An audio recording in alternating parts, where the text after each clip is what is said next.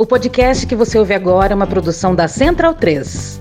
Podcast Retrato Narrado. O Valdir tem 67 anos e é um dos aliados mais antigos do Bolsonaro. E tudo começou nessa campanha de 88, quando o Bolsonaro se candidatou a vereador pelo Partido Democrata Cristão. Aí eu fazia a campanha, fazia os panfletos para jogar no, no, nos quartéis. Quando o Valdir diz jogar panfletos, ele quer dizer jogar, literalmente. Da minha casa, eu, eu morava num prédio. Eu subia no terraço e eu via assim a 3 quilômetros. 3 quilômetros era no quartel. Aí ele fazia uma pipa e amarrava um monte de panfletos nela. Aí o que, que acontecia?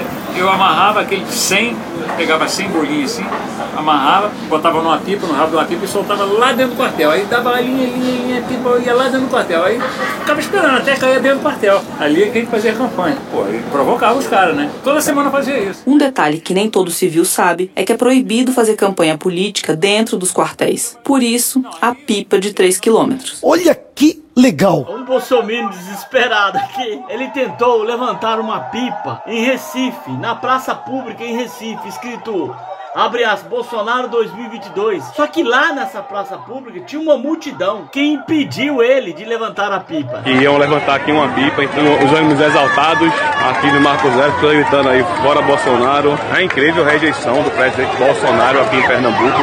Nós estamos aqui no Marco Zero, onde apoiadores de Bolsonaro tentam levantar pipa.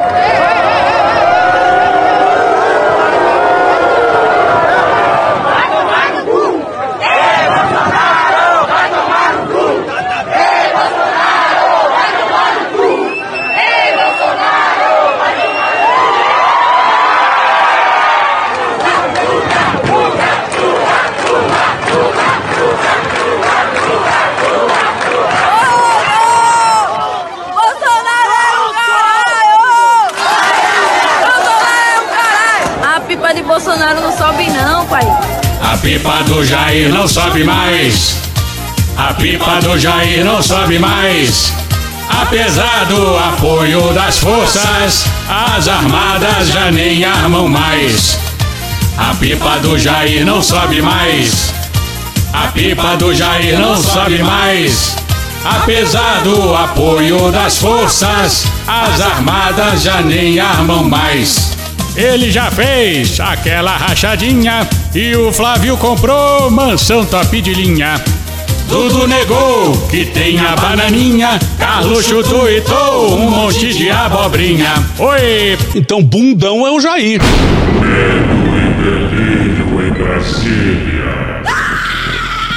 É uma canalice que vocês fazem. Olá, bem-vindos ao Medo e Delírio em Brasília com as últimas notícias dessa bad trip escrota em que a gente se meteu. Bom dia, boa tarde, boa noite. Por enquanto. Eu sou o Cristiano Botafogo e o Medo e Delírio em Brasília, medo e delírio em Brasília.wordpress.com é escrito por Pedro Daltro. Esse é o episódio dias 1138, 1139 e 1140. Ah, é? Foda-se. E presumindo que não vai ter impeachment, se tudo der certo, faltam 322 dias pro fim do governo Bolsonaro. Enfia no rabo, gente. Ó, como o cara é grosso. Bora passar raiva? Bora! O pesadelo presidencial. Começamos com Xandão. Xandão. a quadra da história tão miserável que o jardineiro paraguaio é a única instituição brasileira em funcionamento. Os instintos mais primitivos. Xandão. Lembra daqueles dois inquéritos esquisitíssimos abertos de ofício pelo STF? Pois é, parte da investigação foi tornada pública. Diz aí, colega do Marquinho. Muito bom, muito bom. Matéria não assinada no UOL no dia 10, intitulada Milícia Digital usou estrutura do gabinete do ódio, diz PF ao STF. Moraes era relator de duas investigações paralelas com fundamentações e objetivos parecidos: os inquéritos das fake news e dos atos antidemocráticos. Esse último, no entanto, foi arquivado pelo magistrado em julho. Errou. Na sequência, ele abriu uma terceira apuração para investigar a existência de uma organização criminosa que visa atentar contra a democracia. Jair Messias Bolsonaro. Jair Messias Bolsonaro. Jair Messias Bolsonaro. Jair Messias Bolsonaro. Jair Messias Bolsonaro. Jair Messias Bolsonaro. Então tudo bem. É o chamado inquérito das milícias digitais. Eis a conclusão da Duas letras, PS. Em relatório encaminhado ao STF, a PF diz que a milícia digital estaria usando a estrutura do chamado Gabinete do Ódio. Eu não gosto de você perto das minhas esculturas. O documento foi elaborado pela delegada Denise Dias Rosa Ribeiro e entregue ao ministro do STF, Alexandre de Moraes. Sai, Alexandre de Moraes! O relatório é parcial e não conclusivo.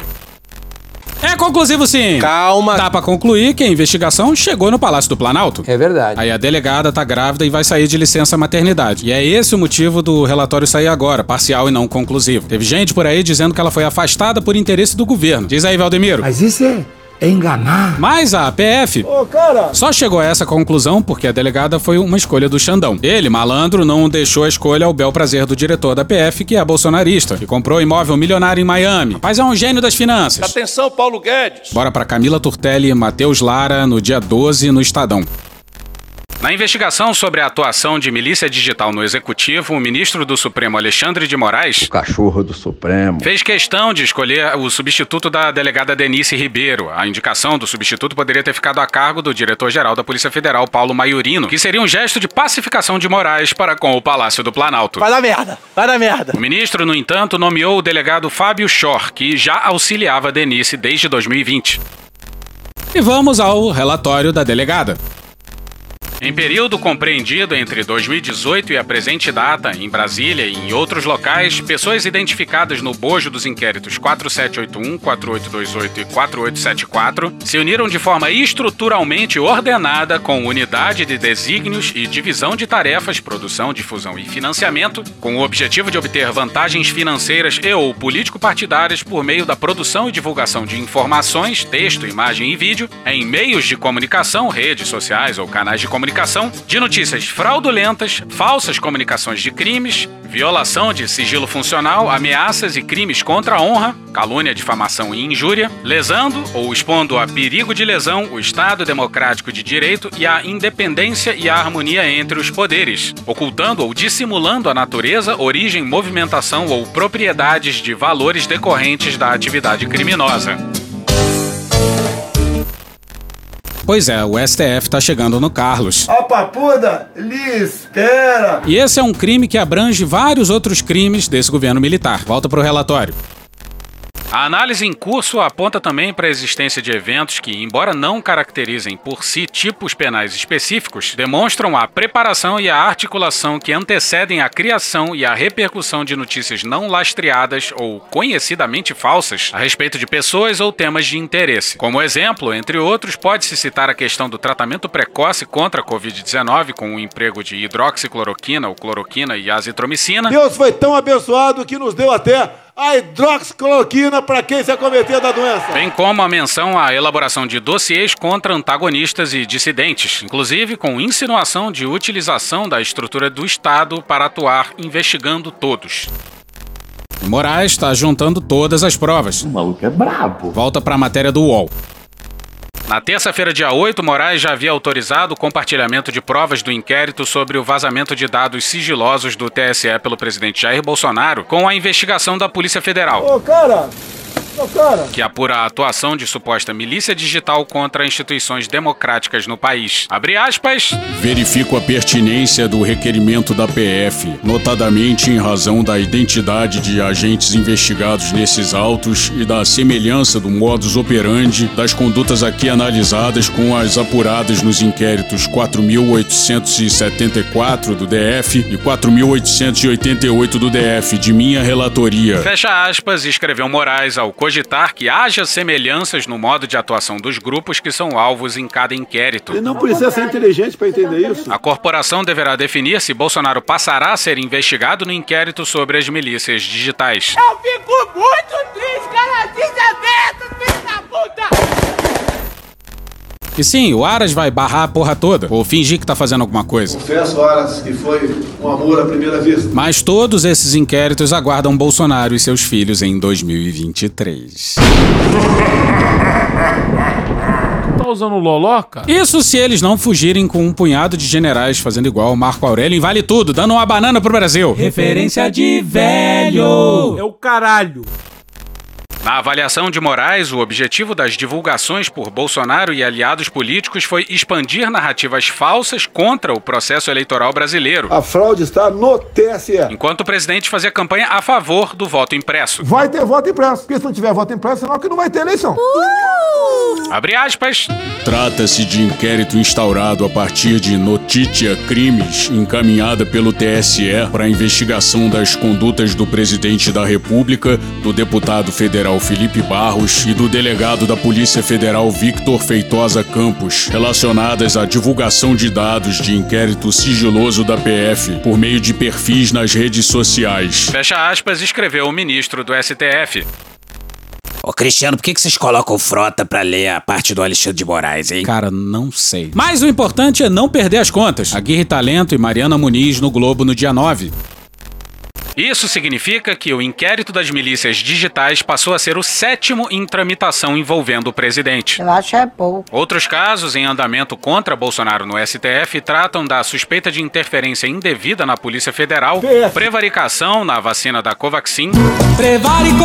fake news, Eu acho que até o fake news é válido, com todo respeito. incitação ao crime por relacionar vacina contra a Covid-19 com o desenvolvimento de AIDS, Os totalmente vacinados estão desenvolvendo a síndrome de imunodeficiência adquirida muito mais rápido que o previsto. Mente como quem troca de cueca. e vazamento de documentos sigilosos. Acontece que esse inquérito ele corre sobre segredo de justiça. além de um inquérito administrativo no Tribunal Superior Eleitoral.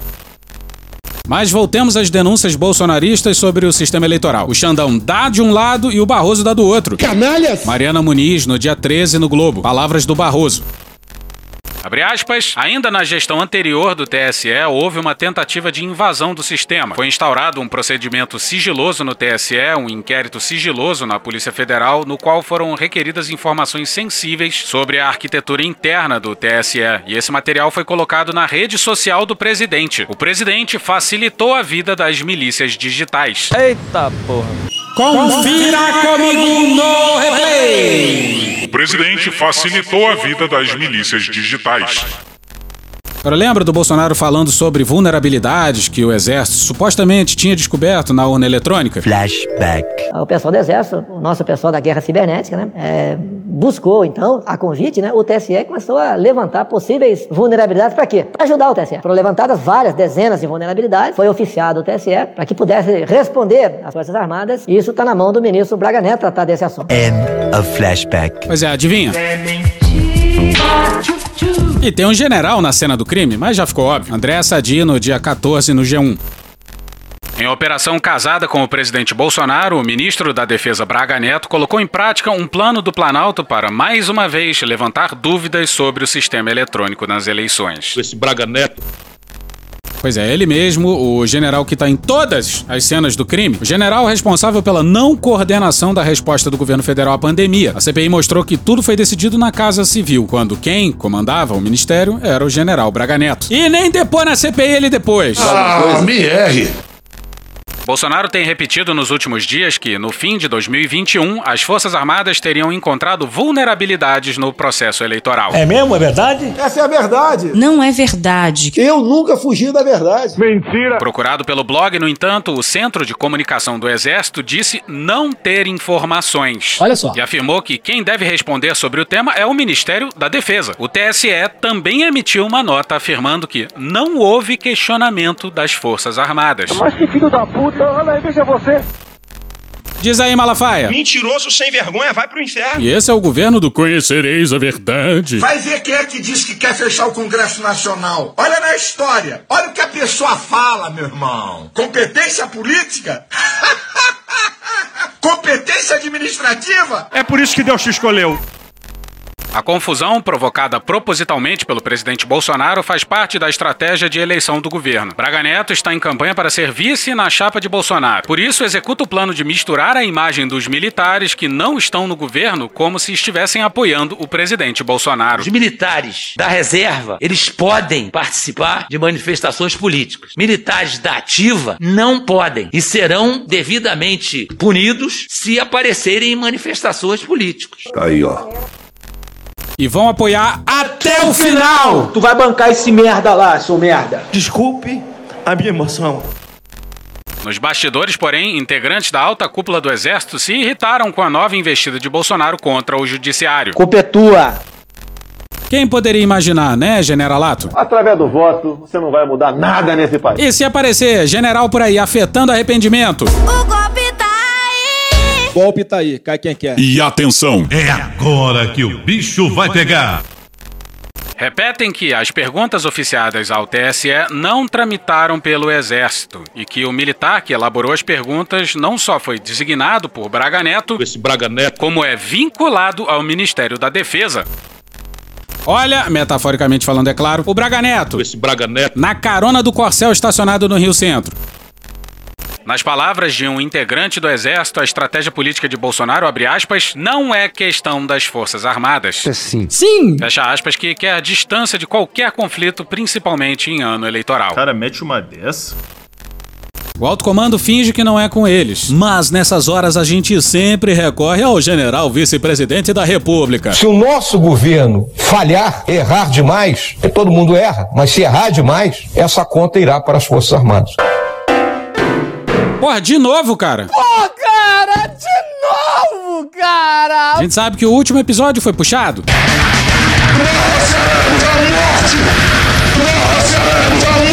Mas vocês estão prontos pra mais um culto? Ah, não, de novo não. De novo Presidente, os nossos irmãos que são hoje políticos, são deputados, eles estão aqui e gostaria que o senhor fizesse uma oração por eles, para que Jesus continue abençoando a vida política deles. Se o senhor permitisse, gostaria de convidá-los para que viessem até aqui, pode ser? Ah, pra mim já deu. Eu vou embora. Foda-se essa merda. Pariu. O tal presidente que ele menciona aí não é o Bolsonaro, não. É o pastor José Wellington Bezerra da Costa, um influente líder da Assembleia de Deus e, como dá pra deduzir, vários integrantes da bancada evangélica lá estavam. Meus amados, nós vamos orar por esses irmãos. Em nossa reunião particular com os presidentes de igrejas aqui do nosso estado, irmãos, eu pedi com palavras grandes. Vem o, peli, o período eleitoral. Você é um pastor da igreja do Senhor. Na igreja, irmãos, tem irmãos que Deus escolheu. Estão um grupo escolhido pelo Senhor para legislar, que tem uma vocação para esta vida política. Mas tenho certeza absoluta que não é a política que domina o coração desses homens. Eles são dominados pelo poder de Jesus Cristo, Senhor. Glória a Deus. Pois é, essa é mais uma matéria boa do Estadão, do Daniel Vetterman, no dia 10, explicando pra onde vai o dinheiro público. A volta pro culto. Mas, pastor, como é que vai fazer? Pastor Paulo Freire é nosso candidato a deputado federal. Mas lá na minha cidade, lá na minha cidade tem lá, irmãos, um candidato que tem o apoio do prefeito local. Meus irmãos, deixa eu abrir aqui um parênteses. Nós temos a nossa deputada estadual e assim que Paulo também trabalha. Eles têm verba, deputado federal tem verba, Paulo, deputado estadual, também tem verba, vereador tem verba. Pois bem, aqui os três aqui de São Paulo são meus filhos. Os três aqui de São Paulo são meus filhos. Os três aqui de São Paulo são meus filhos. Sim, tudo em família. Pretendo beneficiar o filho meu, sim, pretendo. E olha o caminho que o pastor tomou. O pastor da igreja chega lá, faz amizade com o prefeito. Olha, pastor, a prefeitura aqui, nosso município está precisando aqui de uma verba, perfeitamente. Aí eles vão lá, pois não, o prefeito quer, tá certo. Só que é o seguinte: a verba só vai para o prefeito por intermédio do pedido do pastor da Assembleia de Deus. A verba só vai para o prefeito por intermédio do pedido do pastor da Assembleia de Deus. Deu pra entender a gravidade do que ele tá falando? Então você, o pastor, é o intermediário. É ele que vem ao Paulo e o Paulo vai lá ao prefeito junto com ele. Por quê? Para que o prefeito respeite não só o pastor, mas a igreja que ele está. O eleitorado que ele está, irmãos, que não é do prefeito, mas são irmãos em Cristo, que estão nos apoiando para que os nossos candidatos continuem trabalhando. Pastor achou que não tinha sido claro o suficiente. Então, amados, é uma coisa sempre muito interessante. Eu tenho andado com eles no interior, irmãos, e vejo a Marta diz para o prefeito: Olha, você quer dinheiro, quer, mas chame então o pastor da Assembleia de Deus, porque você só receberá a verba por intermédio de um pedido do pastor da Assembleia de Deus. Você só receberá a verba por intermédio de um pedido do pastor da Assembleia de Deus. Rapaz. Rapaz! Acho que agora deu pra entender. Bolsonaro entende. A qual político não quer dinheiro? Quem é que não gosta de dinheiro?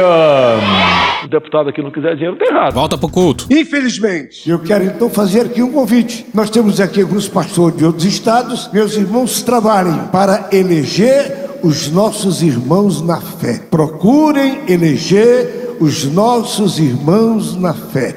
Glória, seja fiel a este nome Assembleia de Deus do Brasil. Você tem, meu amado irmão, uma participação em toda essa igreja no território nacional. Então nós temos compromisso, vereador crente que é candidato com possibilidade, pastor apoia, elege, deputado estadual a mesma coisa, deputado federal a mesma coisa. Eu espero, meu querido pastor Paulo, que você seja muito bem sucedido. E aos demais companheiros, né? Até o major, ele vai tirar a farda e não vai se vestir de político, não. Vai aparecer lá como servo de Deus. Glória a Jesus. Ele tá falando do Major Vitor Hugo, presente no palco e um influente bolsonarista, que, ao que tudo indica, deve irrigar os negócios parlamentares da igreja. E olha como Deus abençoa a família do pastor. Agora sim, bora pra matéria do Daniel Vetterman no dia 10 no Estadão.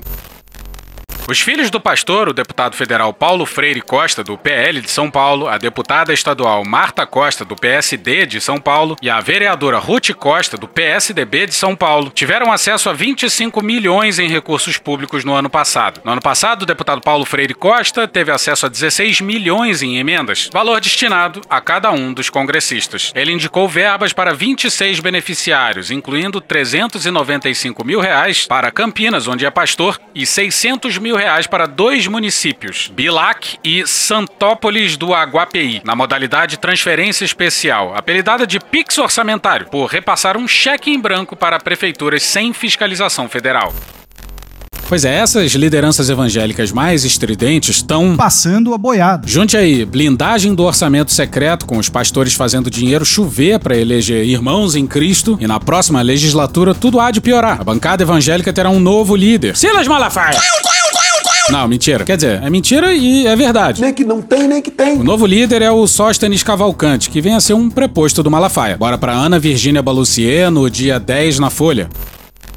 A Frente Parlamentar Evangélica está sob nova direção e terá uma meta para esse ano: aumentar para 30% sua presença no Congresso, o que acrescentaria em torno de 40 deputados aos 115 membros da atual bancada e 11 senadores aos 13 já lá. Aspas, a principal dedicação nesse ano será tratar uma estratégia com os colegas para finalmente chegar ao tamanho que temos no país, 30%. Ainda nos falta fidelizar mais votos do segmento. Fecha aspas, disse Sóstenes Cavalcante. Pois é, são 30% de evangélicos. Mas, infelizmente, dá para contar nas duas mãos quantos desses parlamentares da bancada evangélica não ecoam pensamentos de algum século passado. Por exemplo, a Benedita da Silva e a Rejane Dias, do PT, são alguns poucos exemplos. É por isso que sempre quando alguém pergunta pra gente se vai ter medo e delírio caso o Bolsonaro não seja reeleito no ano que vem, a gente responde que, em Brasília, sempre haverá delírio e medo. Talvez o e delírio não seja tão porra louca, mas a bad trip sempre vai continuar. Que merda. E se alguém tem alguma dúvida, é só olhar para os Estados Unidos, onde o Trump aparentemente tem chance de vencer em 2024. E voltemos aos Sóstenes, o ventríloco do desafinado Malafaia. Qual é o paradigma do mundo ocidental? Dedo no cu e gritaria. Abre aspas, com o tamanho que os evangélicos representam hoje, entendo que não podemos ficar de fora do debate de candidaturas. O foco principal deve ser o legislativo, o aumento nos estados e no parlamento. Fecha aspas. Olha, não tem nenhum sentimento antirreligioso aqui. É uma questão de preservação do Estado laico e de frear uma agenda ultraconservadora. E Câmara de Deputados e Senado Federal deveria ser uma grande prioridade da esquerda, porque não adianta nada ganhar a presidência e ficar refém. Abre aspas, só posso cravar depois que a bancada deliberar, mas sinto que há a maioria folgada, diria uns 90% de nós, de apoio à reeleição de Bolsonaro. Já estamos em meados de fevereiro de ano eleitoral. Acho que já dá para dizer que essas lideranças aí vão morrer abraçadas com o Bolsonaro. Ou não? É uma hipocrisia generalizada. Olha a maturidade do Sóstenes falando sobre o atual tamanho da bancada. Abre aspas, a bancada é do tamanho do meu peru. Não, sacanagem. Abre aspas. Abre aspas, são 115 deputados e de senadores são 13, o número do PT. Risos. Entre 14 e 12 senadores. Melhor assim. Deixa eu falar uma coisa, você tem quantos anos, menino? E essa parte aqui é espantosa. Abre aspas, tivemos um avanço na legislação. Sou grato a Margarete Coelho, relatora do novo Código Eleitoral, ainda não aprovado pelo Senado, que não é evangélica. Havia interpretação dúbia do Tribunal Superior Eleitoral em relação a abuso de poder religioso. Ela deixou claro que nos ambientes religiosos fica autorizado, inclusive no período eleitoral, fazer conscientização política. Pode isso, Arnaldo! O TSE interpretava a conscientização como pedido de voto. Será que é tipo isso aqui? Nós precisamos reconduzir esse homem ao poder. A reeleição. E depois dele, outro conservador. Depois dele, outro conservador. Porque quem quer se tornar Venezuela, levante a mão. Quem quer se tornar Argentina, levante a mão. Quem quer ficar debaixo de um regime chinês, levante a mão. Mas aquele cidadão que governou o país foi preso por assalto, está declarando todos os dias. Ele faz as suas preces a Mao Tse Tung. Pois é, são cristãos fazendo conscientização política que apoia um presidente cujo ídolo é um torturador. E o Sóstenes ecoa essa insanidade que é dizer que não dá para ser cristão e de esquerda ao mesmo tempo. Pô, Jesus Cristo já era, então. Abre aspas, são ideologias totalmente antagônicas. O conteúdo da esquerda, que alguns podem dizer que não é 100% comunista, no fundo é totalmente de afronta aos valores religiosos. Pânico moral. Pânico moral. Pânico, pânico, pânico, pânico, pânico, pânico, pânico moral. Já fui esquerdista, já fui do PT e no auge da maturidade, aos 46 anos, digo que é impossível um cristão ser filiado à esquerda. Pânico moral. Pânico moral. Pânico, pânico, pânico, pânico, pânico, pânico, pânico moral. Por essa ajuda aí, o ateísmo brasileiro não esperava, hein? Agora, esses caras são do Centrão, certo? O Centrão é sempre governo. E se eles já não chegaram, eles estão quase chegando num ponto de não retorno. Porque fica a pergunta: dá para voltar disso aí? Abre aspas, há quem tema uma teocracia. O segmento evangélico é oriundo do protestantismo. Ninguém mais do que nós tem autoridade histórica e moral para falar de laicidade do Estado. Fecha aspas. Não, nada a ver, irmão. A reforma protestante rompeu com o catolicismo com críticas à dominação religiosa do Estado. Uma coisa é uma coisa, outra coisa é outra coisa. Agora, quando o líder da bancada evangélica precisa ele mesmo afastar qualquer hipótese de teocracia, porque a gente tá na merda, né? Nessa merda que vai seguir aí, ó. Não a matéria, mas o que ela descreve. Jamil Chad. Ele é minha sopinha de abóbora. No dia 9, no UOL. Professores e profissionais de saúde denunciam a instrumentalização do Disque 100 pelo governo federal para perseguição política e para a adoção de uma política de vigilância. A ação de descumprimento de preceito fundamental apresentada no STF alega que as iniciativas do governo federal estão em total desacordo com a jurisprudência do STF e que um instrumento criado para registro de violações foi convertido em aparato de patrulhamento ideológico. O programa é tocado pela Damares. Você achava o quê? Erotização pública, papai e mamãe numa praça e vagina e anos lá no seu quarto. De acordo com os grupos, o canal originalmente criado para receber denúncias de abusos de direitos humanos passou a ser usado para constranger profissionais de educação, demais cidadãos e instituições com visões diferentes às do governo federal em questões como vacinação, identidade de gênero e orientação sexual. Abre aspas, conceitos de direitos humanos vêm sendo subvertidos de forma a permitir a execução de uma política de vigilância, perseguição, discriminação e repressão, sobretudo nos campos da educação e da saúde. Fecha aspas, diz a ação obtida com exclusividade pela coluna.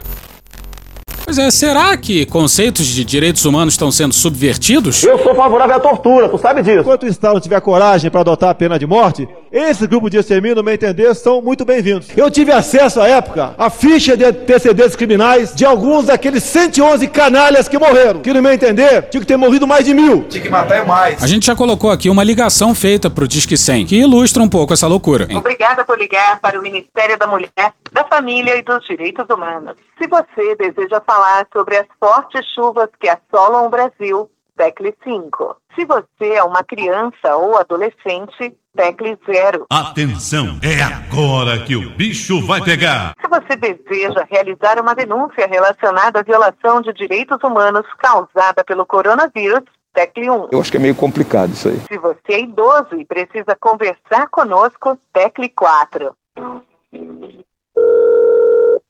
Boa noite.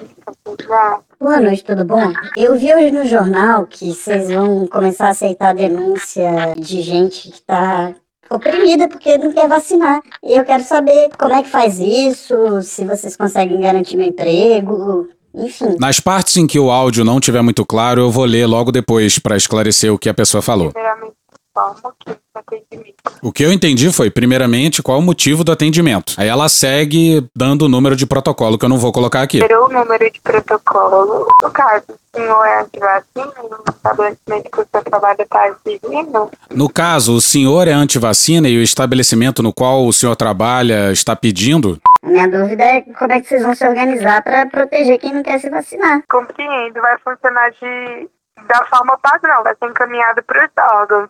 É, como nós atendemos todo o Brasil, a gente não tem o controle para violação que vai cada denúncia. Sim, mas vocês pelo menos reconhecem que é um crime forçarem as pessoas. Que é uma violação, sim. Que é uma violação, sim. Que é uma violação, sim. Caralho! Aí, se o senhor quiser realizar a denúncia, por exemplo, de algum estabelecimento, é, e que o senhor se sentir discriminado, você entra como vítima e precisa do local que o senhor reside e do local que acontece as violações também, de discriminação. Se for meu local de trabalho, vocês conseguem me ajudar a, a manter meu emprego, se for o caso? Eu não consigo informar qual é o órgão específico que vai tomar as medidas cabíveis necessárias porque varia muito de município e a gente atende todo o Brasil, então a gente não tem esse controle. Eu entendi, até porque tá, eu já entendi que é informação nova e que tá meio difícil. Isso, sim. Será que se eu ligar amanhã tem mais informação? Dá pra ser um pouco mais preciso? É, você pode tentar ligar amanhã, central é 24 horas por dia. Eu agradeço muito. Por nada, desculpa se eu não consigo. Não se desculpe, imagina. Boa noite. Boa noite, eu falo que nosso serviço funciona 24 horas por dia. Todos os dias da semana, inclusive feriado. Caralho! Ok. Você é antivacina e quer denunciar que. Que, que porra é essa? Outra queixa na ação se refere às mudanças nos protocolos do Disque 100 para a inclusão da expressão ideologia de gênero como motivação para violação de direitos humanos. Para os grupos que lideram o processo, tal medida tem como objetivo estimular denúncias contra profissionais de educação que abordem a questão nas escolas. Meu Deus do céu, eu não estou perseguindo homossexual. Eu não quero isso dentro das escolas. Se você acha que a relação homossexual é tão normal quanto a relação heterossexual, quando a criança está pronta para ver um homem beijando uma mulher, ela está pronta para ver um homem beijando outro homem, ou uma mulher beijando outra mulher. Ela só vai estar tá pronta para ver um antes de estar tá pronta para ver o outro se você acha que a relação heterossexual é normal e a relação homossexual o desvio, o anormal, o pior. E aí, se você acha isso, você está dizendo que um grupo de pessoas é normal e o outro anormal, que um grupo é melhor e o outro é pior. Vocês entenderam a homofobia? Ou seja, pânico moral pânico moral.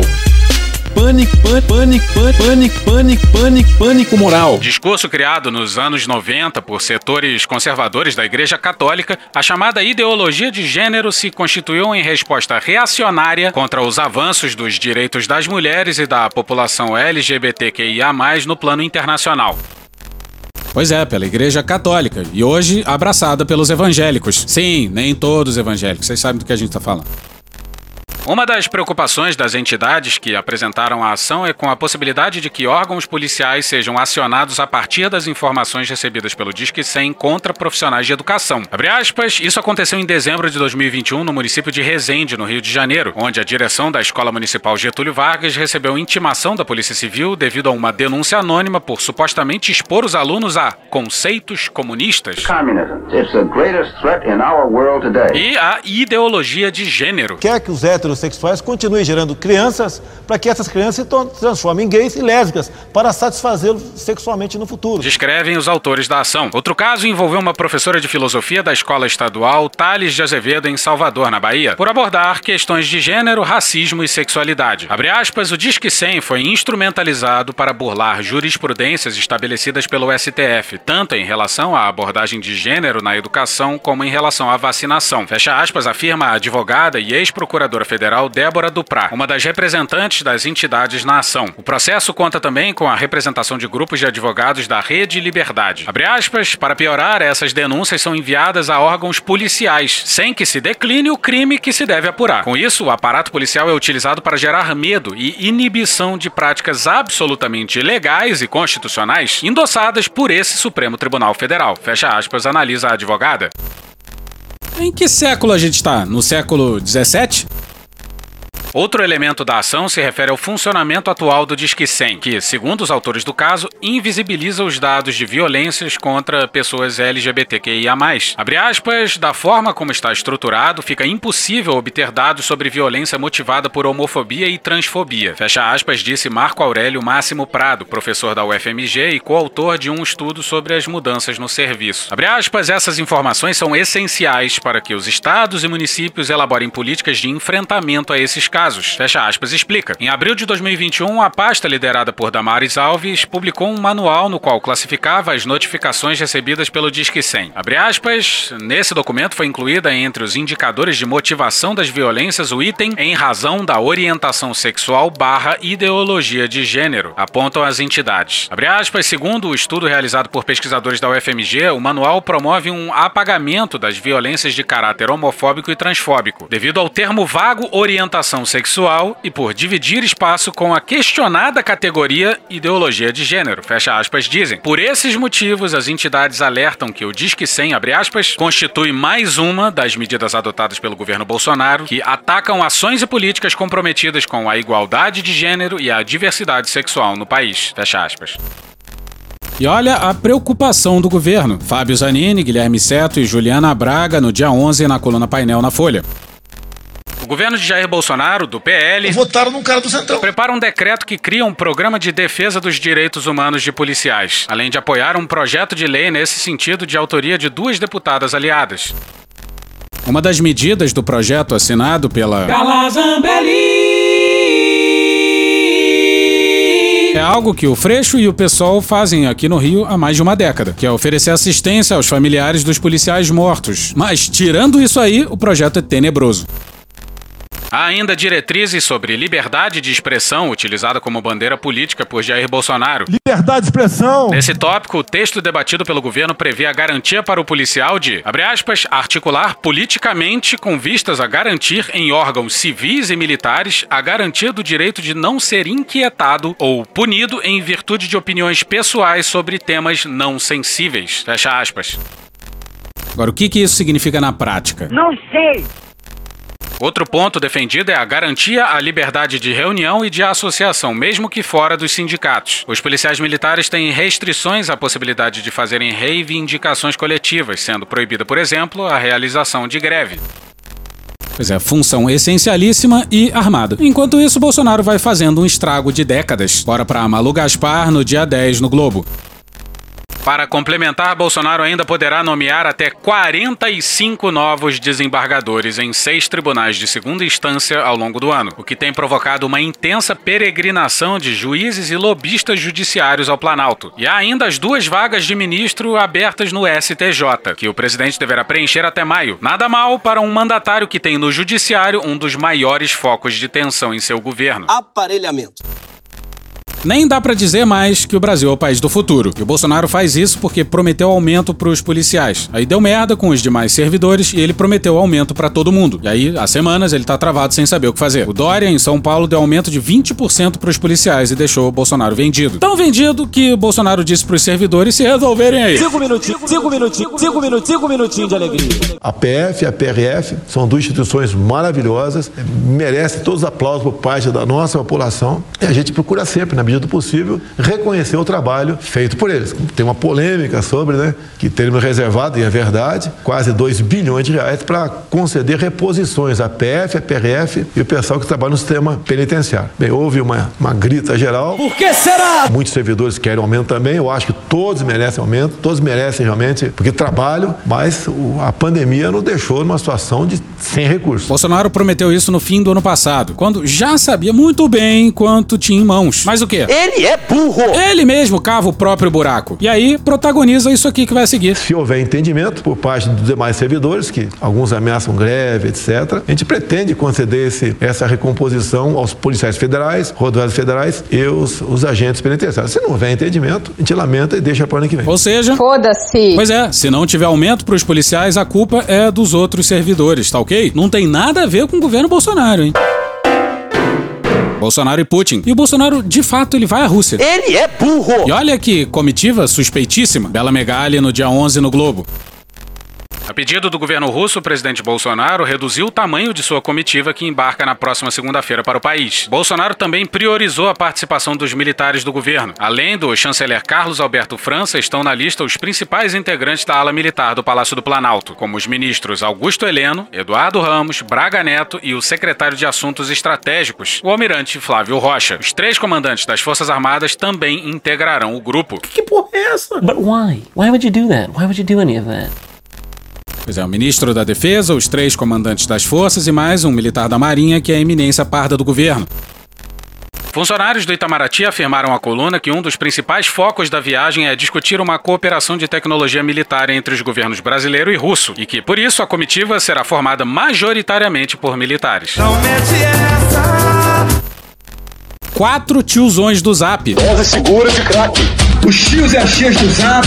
Sim, quatro tiozões do Zap foram discutir tecnologia com os russos. Ó, tem coisa aí, não tem? Heleno tava tweetando o próprio RG e o CPF. Aí vai discutir tecnologia com os russos. E o convite do Putin é de 2019. Mas agora, como o Bolsonaro precisa mostrar que não tá isolado, Aham, Cláudia, senta lá. ele foi lá visitar o presidente que ameaçou enviar tropas para Cuba e Venezuela. Passe na crise entre Rússia e Ucrânia. Os russos sinalizam encerrar as conversações com o Ocidente e não descartam enviar tropas para Cuba e Venezuela. Você lembra dos 300 do Brasil que usavam símbolos e bandeiras da Ucrânia? A gente pode estar contribuindo sim para uma ucranização do país. Imagina um nó na cabeça das pessoas. O Hussein Kalut, pesquisador de Harvard, deu uma entrevista falando sobre a implosão da política externa brasileira e a parte sobre a América Latina é espantosa, em matéria da Janaína Figueiredo no dia 10 no Globo. O Brasil sempre foi um elemento estabilizador na região. Um governo com mais credibilidade, mais equilibrado em suas abordagens, tende a alterar a região, dando mais estabilidade. Começando pela Venezuela, ainda que não se concorde com as práticas do governo Maduro, que se reconheça o déficit democrático, a coerção ou o uso da violência não são fios condutores da nossa doutrina diplomática, nem de nossos interesses estratégicos na América do Sul. Bolsonaro teve atritos com vários governos, até mesmo governos de direita se distanciaram. Estamos à deriva e imobilizados na América do Sul. Se não se consegue liderar no plano regional, perde-se força gravitacional no mundo. Nossa maior preocupação histórica na América do Sul sempre foi evitar a formação de coalizões anti-brasileiras. E o Bolsonaro permitiu isso. Que Deus tenha misericórdia dessa nação. E hoje ficamos por aqui. Veja mais, muito mais em medo o blog escrito por Pedro Daltro. Esse episódio ou áudios de podcast Retrato Narrado, Elisário Máximos, Tesoureiros do Jair, Guerrilheiro Urbano, DJ Carla Gnome, Silvio Santos, Programa do Datena, Wade Petrópolis ou Gil Brother, Hermes e Renato, Choque de Cultura, Carla Bora, Porta dos Fundos, CNN Brasil, BBC News Brasil, Poder 360, Canal Meio, Futurama, Rede Globo, SBT News, Jogo Defante, aliás, melhoras, Drauzio Varela, Pepeu Gomes, UOL, Léo Stronda, George Michael, Casimiro, Band Jornalismo, Cartoon Network, de Melo, Metrópolis, Rádio Band News FM, Jovem Pan, TV Brasil, Rádio Globo, Planet Ramp, TV Senado, Podcast Panorama CBN, Bonitinha Mais Ordinária, Intercept Brasil, Estadão, Mateuzinho e Menor Nico, Meteoro Brasil, Clips do Balde BRTT, Napalm Death, Programa do Ratinho, Ed Murphy, Side Bamba, TV Folha, TV Câmara, Gabriela Prioli, Stephen Fry, Pharrell Williams, Greg News, Dom e Juan, John Tron, Grupo Revelação, Show da Xuxa, Jornalismo TV Cultura, Conversas Cruzadas, Paulo Gala, Regina Roca, Chico Botelho, Globo News e The Office. Thank you! Contribua com a nossa campanha de financiamento coletivo. É só procurar por Medo e Delírio em Brasília no PicPay ou ir no apoia.se barra Medo e Delírio. Porra, doação ao caralho, porra. Não tem nem dinheiro pra me comprar um jogo de videogame, moro, cara? Pingando um capilé lá, vocês ajudam a gente a manter essa bagunça aqui. Assine o nosso feed no seu agregador de podcast favorito e escreve pra gente no Twitter. A gente joga coisa também no Instagram e no YouTube. E o nosso Faz Tudo Bernardo coloca também muita coisa no Cortes Medo e Delírio no Telegram. E agora a gente também tem uma loja, loja.medo delírio em Brasília.com.br. Eu sou Cristiano Botafogo, um grande abraço e até a próxima. Bora passar a raiva junto? Bora! Permite uma parte? Não lhe dou a parte. Não lhe dou a parte. O IBCBR coloca o crescimento do PIB em 4,5% em 2021, após uma queda de 4,1% em 2020. Então, a economia brasileira se recuperou, né? recuperou o patamar pré-pandemia, superou até um pouquinho no final de 2021. Né? A má notícia é que esse patamar ainda é 7% abaixo do patamar de 2014. Então, a gente ainda está devendo 7, quase 7 pontos percentuais de PIB para 2014. Com o crescimento de população, nossa renda per capita ainda apresenta uma queda de 10, mais de 10%. Né? Então, em uma década, a economia brasileira vai completar uma queda de renda per capita de 10%, que é muito, muito ruim. Né? E os dados do primeiro trimestre também não são bons. Né? Então, esse quarto tri do ano passado ele engana um pouquinho porque ele não é um reflexo real do que está acontecendo em janeiro e fevereiro. Né? Em janeiro e fevereiro a gente tem dados de atividade bem mais fraca, com grande probabilidade de, de queda do PIB no primeiro trimestre de 2022. Puta que pariu. Porra! Porra! Porra! Porra! Putinha do poço. Problemas? Pornô. Pornô. Paralelepípedo de crack? Paralelepípedo de crack? Paralelepípedo de crack. Presidente, por que sua esposa Michele recebeu 89 mil de Fabrício Queiroz? Parte terminal do aparelho digestivo. Pum. Que bom do bom. Agora, o governo tá indo bem. Eu não errei nenhuma. Eu não errei nenhuma. Zero. Porra. Será que eu tô errando falar isso daí? Não tem como não dar errado. Vai dar errado. Tem tudo para não dar certo. O cu dilatado.